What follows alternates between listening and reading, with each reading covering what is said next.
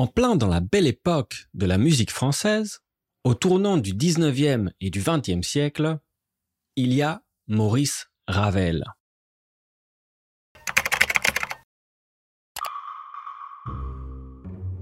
Le compositeur, dont les œuvres les plus connues sont le Boléro, la Pavane pour une infante défunte et le ballet Daphnis et Chloé, est né en 1875 dans le Pays basque, d'une mère espagnole et d'un père ingénieur.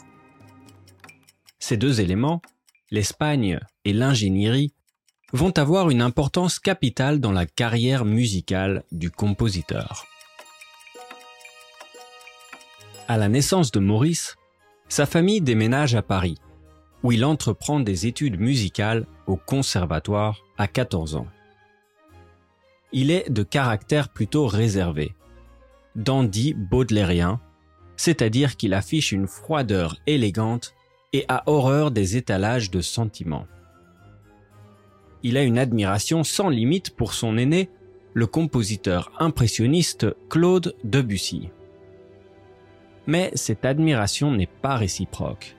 Debussy n'aime pas Ravel, qu'il qualifie de fakir charmeur. Sa musique le fait penser à une musique de prestidigitateur, pleine d'illusions et de styles différents.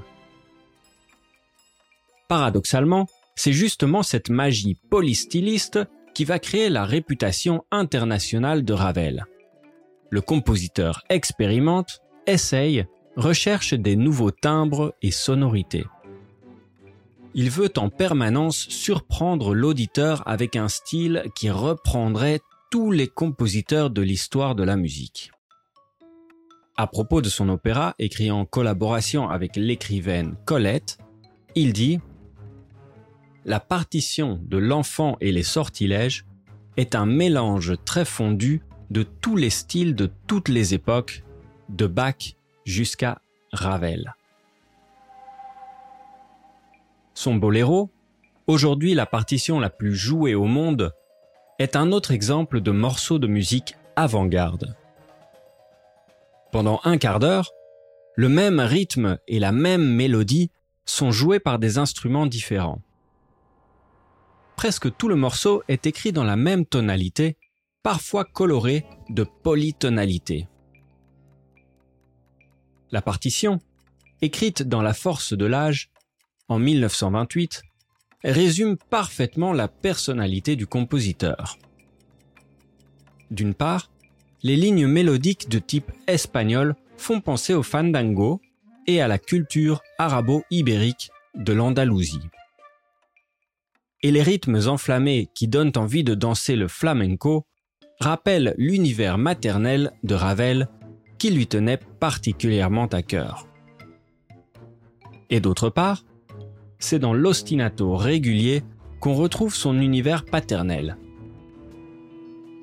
Cette répétition à la mécanique infaillible rappelle les moments où le père Ravel, ingénieur, emmenait son fils, enfant, voir les machines industrielles sur son lieu de travail. Question. Quelle musique écoutez-vous le plus souvent? Quel compositeur de musique classique française connaissez-vous? Est-ce que vous êtes plutôt Debussy ou Ravel? Quelle pièce et pourquoi? Où peut-on retrouver des oppositions de style dans l'art en général semblables à celles du boléro, entre hispanisme et mécanisme. Dans quelle mesure on peut considérer que Ravel était un compositeur avant-garde?